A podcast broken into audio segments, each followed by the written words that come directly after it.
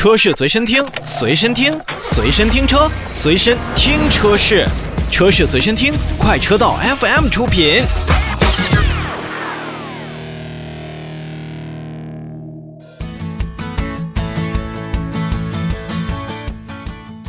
在前一段时间呢，领克汽车的领克零一，也是新款的领克零一家族呢，算正式上市了。新车也是分为了像燃油版和插电式混动版本两个版本，其中呢。燃油版的车型呢，共推荐了四款车型，售价区间是十七点九八万元到二十点一八万元。那混动版的车型呢，只有一款，售价为二十二点二七万元。作为一个中期改款的车型呢，新车也是在外观啊、内饰等等方面都是做出了相应的调整。那么值得一提的是呢，新款的领克零一还将作为一款全球车型，实现中国和欧洲的同步销售，而且针对欧洲市场呢，可以参与订阅的这种模式。可以租，也可以销售，也是更加的灵活。具体的车型分布呢是行 Pro、耀 Pro、2.0T 的四驱的劲 Hero 和 2.0TD 的四驱的暗夜版和 1.5TD 的 PHEV 的 Hero 版。从整体的外观上看呢，这款车型确实是有了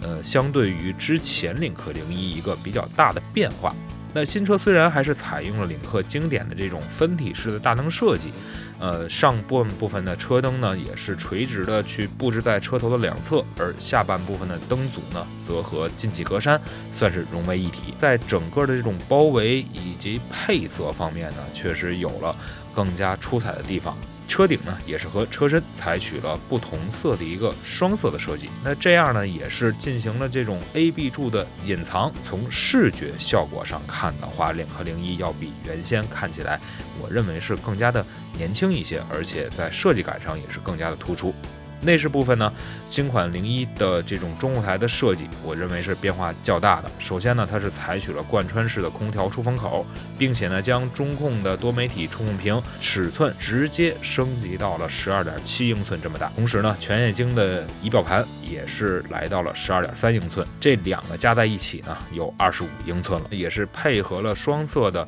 三辐式的多功能方向盘。此外呢，像集成在空调区域的这样的旋钮呢，也是简化成为两个，而电子换挡杆的区域也是重新做出了整合，看上去呢也是相对来说更加的规整，不像原先的这样的按键那么多，稍显凌乱。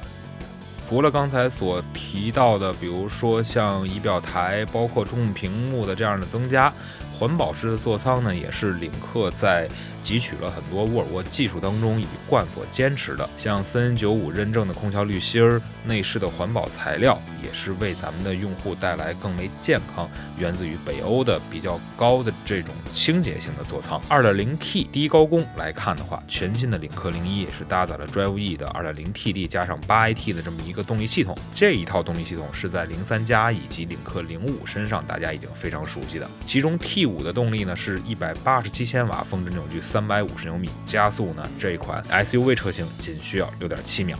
那么 T 四的发动机呢，也是首次搭载在了领克零一的行 Pro 和耀 Pro 两驱车型身上。综合的最大输出功率是一百六十千瓦，峰值扭矩三百二十五牛米，也会比原先之前的领克零一会为大家带来更好的这种动力上的体验。同时呢，四驱版的车型还是放上了博格华纳的第五代智能四驱系统，也是可以实现一百毫秒当中从前驱到五十比五十的这种四驱的动力切换，不仅提高了在湿滑路面上的一些操控性，也是能够提供不错的一种通过性能。而在智能驾驶方面呢？全新的领克零一也是全面升级了 ADAS 的系统以及算法，它会把雷达和摄像头的信号呢也是进一步融合，新增了像 HWA 的公路辅助系统、TGA 的交通拥堵辅助系统和 ELKA 的紧急车道保持等多项。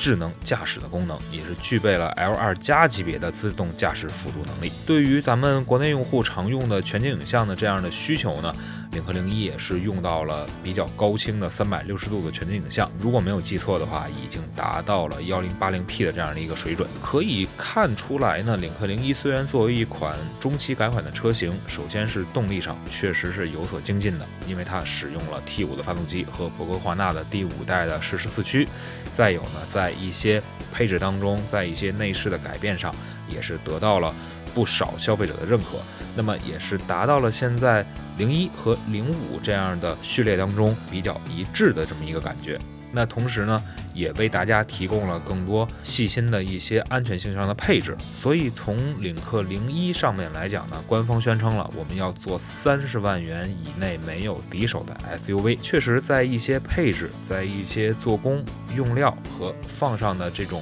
用心的程度来讲的话，领克品牌呢。也会让很多的消费者觉得这车还真的是挺值得的。当然了，作为一款真正卖的并不算太便宜的咱们的自主品牌的车型，或者说是我们自己品牌的车型，它会不会得到更多的消费者认可？那么对于领克这样的大家族来说的话，在短短的时间当中就已经有了自己的品牌调性和自己非常不错的这种粉丝的概念，实际上也是值得很多的。咱们国内品牌来进行学习的，那希望我们自己的品牌也越做越好，不仅是在国际的赛场当中，在国内的车型的一些销售里边，也能为大家带来更好以及更实在的一些产品。